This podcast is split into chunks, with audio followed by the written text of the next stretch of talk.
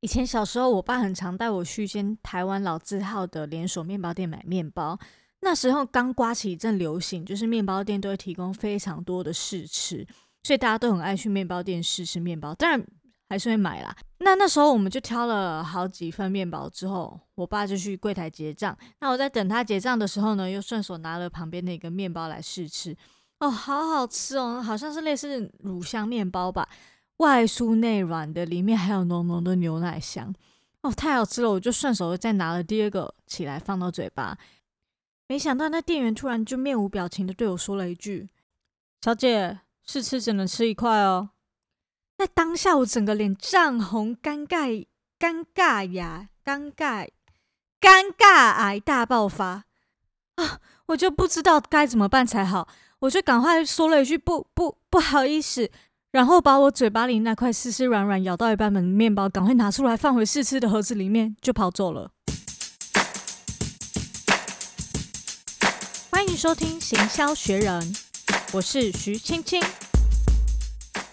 为什么面包店那么喜欢提供试吃呢？不会亏本吗？其实很简单，他想要利用的就是消费者在吃别人的东西的时候会有的那一种负疚感，就是俗称的拿人手短啦。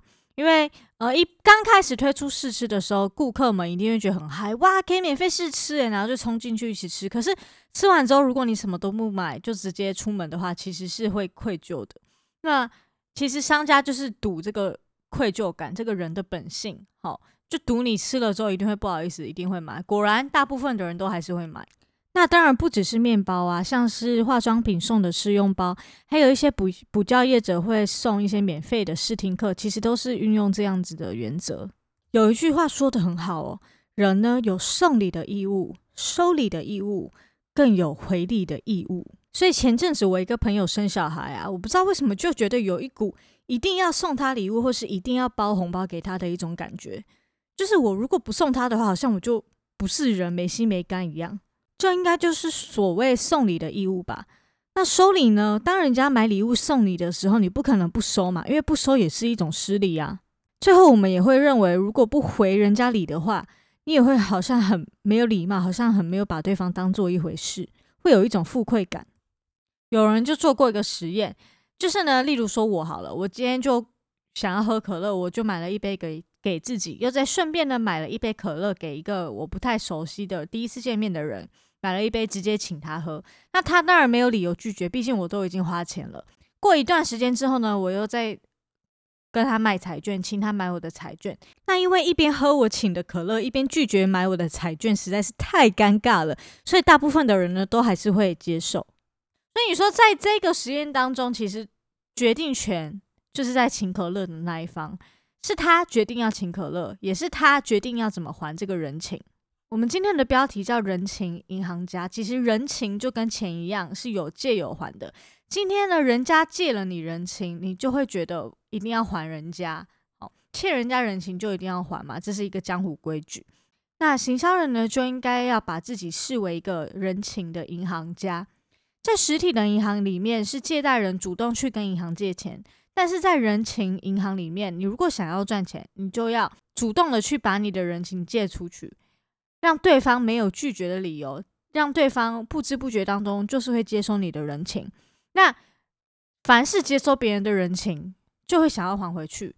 那他还的时候，他一定就得透过购买你的产品或服务嘛，那个价值一定是远大于你一开始送给他的那个小赠品。这就是人情银行家的道理。不过呢，我认为要操作这个策略也要很小心，不要造成反效果。嗯，如果你送的那一个礼太大的话嘞，反而会让客人发现到自己进到了一个骗局，进到了一个负愧感的骗局。下次呢，他就会特别小心，不再接受任何的好处。像之前还蛮多人会在网络上 po 文说有请那个免费的除尘螨的来家里除，哎，想说免费的好划算哦。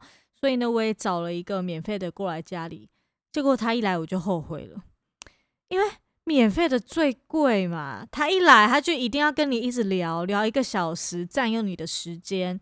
哦，看似免费帮你清，其实呢就是要拖你时间。今天你不花钱给我买服务买产品，我就不走。哦，所以其实你一开始你觉得好像拿到了什么免费的好康诶，最后你还是会花了高于行情的钱去买他们的东西。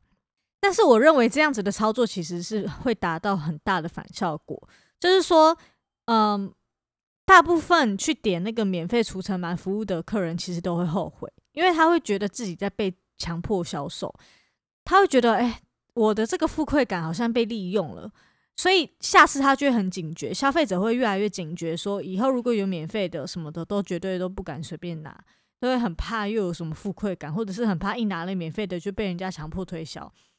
那这就让我们行销人又变得难，更难了哦。就是说，那我们要怎么去操作，才不会让客人感觉到他自己在拿免费的，才不会让客人开始担心会不会等一下又被推销呢？其实，如果是用寄送的方式的话，就比较不会有这个问题。